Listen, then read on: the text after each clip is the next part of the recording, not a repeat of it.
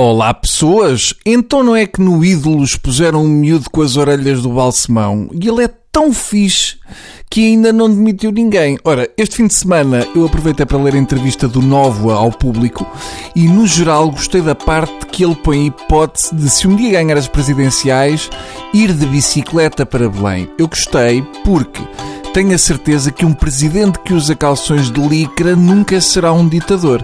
Por isso eu vejo com algum espanto o discurso de conhecidos comentadores e malta do Partido Socialista sobre a candidatura de Nóvoa. Segundo estes críticos, Nóvoa tem uma lacuna grave, falta-lhe percurso político. Ah, raios!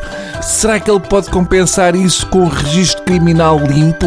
Hum, esta ideia da exclusão de Novo de candidato sério porque não tem percurso político acaba na famosa conclusão que ele foi apenas um vulgar reitor.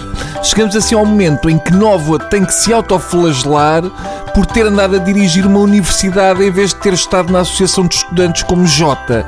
Não é passado que lhe falta, é tempo passado nas juventudes partidárias. São elas que formam um homem.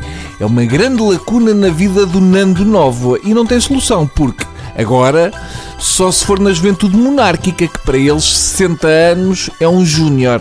O problema é que depois não faz sentido concorrer a presidente. Apetece dizer, sai daí, Novo, percurso político tem o Marinho e Pinto.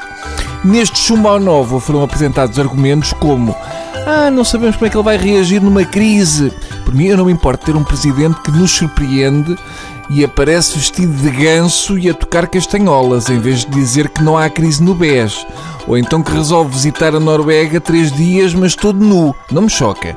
Desde que não reaja como o nosso atual presidente, para mim já é um degrau que subimos. Porque nós já sabemos como é que Cavaco vai reagir. E isso é o pior.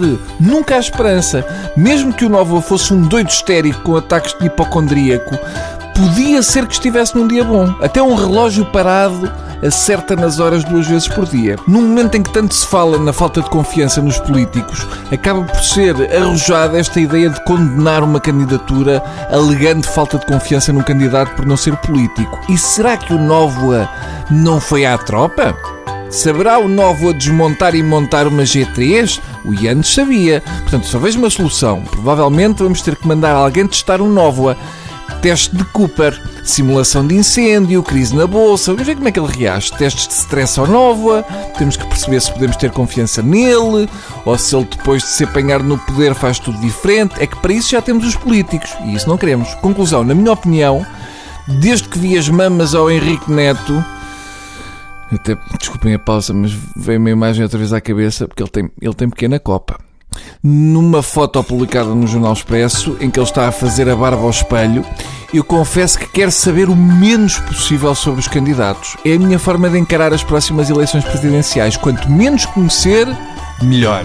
Cavaco já cá andava há dezenas de anos e mesmo assim votámos nele. Até amanhã! Oh, coisinhos sem percurso político.